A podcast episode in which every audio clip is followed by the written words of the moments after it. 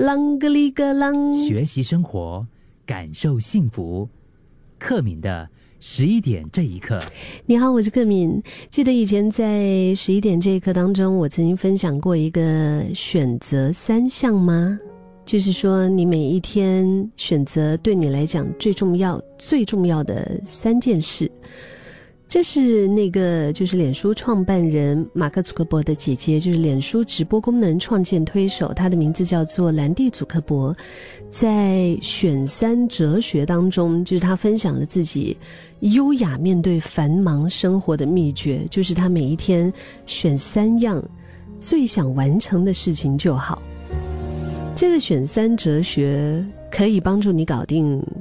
超载的人生最重要的关键就是有所取舍啊！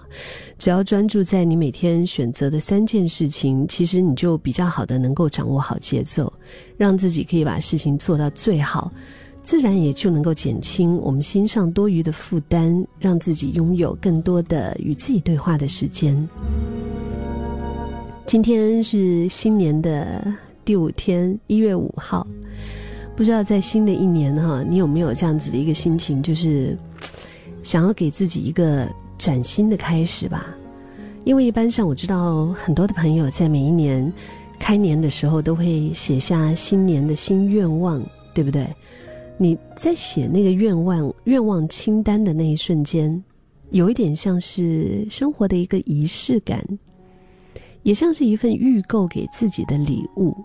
只要是写下自己未来一年想要做到的事，就好像宣誓了一个重生的机会一样，让自己新的一年也能带着美好的希望，可以朝向更理想的生活迈进。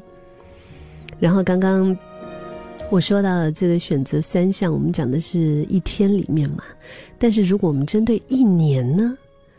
我们在一年当中，把今年我们就整理，对我们来说就是三个可能我们觉得可以让我们的生活变得更美好的，嗯，就是你可以从中找到最适合你的生活灵感，你可以把那些你不想要的就留在二零二一年，更有条理的调整你的生活步调，重新梳理生活，整理你的身心灵，然后用更美好的姿态出发。其实是办得到的，你相信吗？可能有些朋友觉得，哦，真的假的？好难哦！我觉得真的，我们的生活是靠我们的选择。就比如说，当你选择，嗯，你的生活就是需要更忙碌一些，赚多一些钱，那肯定会。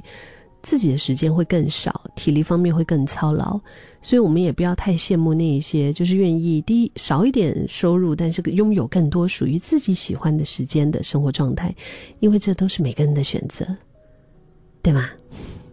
所以我刚刚提到的那个，嗯，认真生活，认真生活才能够努力的享受生活。日本心理师加藤第三他也曾经说过。生活才是人生的原点，而不是职业。所以在我们每一天的计划里面，我们有没有在生活当中留给自己一些放松的时间？尤其是刚刚提到那个选择三项里面的，你有没有留其中一项是属于你自己放松的时间呢？另外，我看过这么一个说法哈，叫做“只给自己身体最好的”。我我看到这句话的时候，我觉得给我挺大的一个重量的一种震撼。嗯，因为有时候我们会草草打发自己的身体，怎么怎么说呢？就是吃饭不好好吃啊，上厕所也是不好好上。所谓的不好好上，有几种情况，一种就是一边上厕所一边刷手机，嗯，就是没有让他专心的在做这件事；又或者是一边上厕所的时候，就是非常匆忙、非常紧急的那种状态呀。嗯，德国的一个他叫做 “You Are the Best Self” 创办人多明尼克，他曾经分享过一整天里面你需要做的小决定。越少，那你在做重要决定时候的效果就会越好。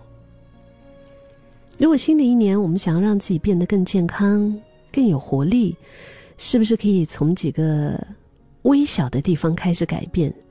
比如说，像是增加每天走路的步数，给自己一个目标吧。你要五千步也好，你要八千步，你要一万步也好，反正就是让你的新陈代谢变得更好就对了。嗯，当然你也可以去找一些更健康的饮食法，呃，最好就是找到最适合你的饮食方法，然后搭配在家就可以完成的一些简单的居家的运动，就是让维持身体健康变成是一件更容易的事。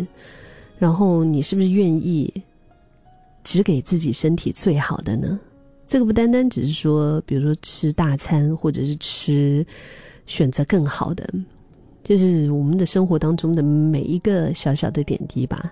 这样子的话，就能够更有余裕的享受生活的每一个片刻。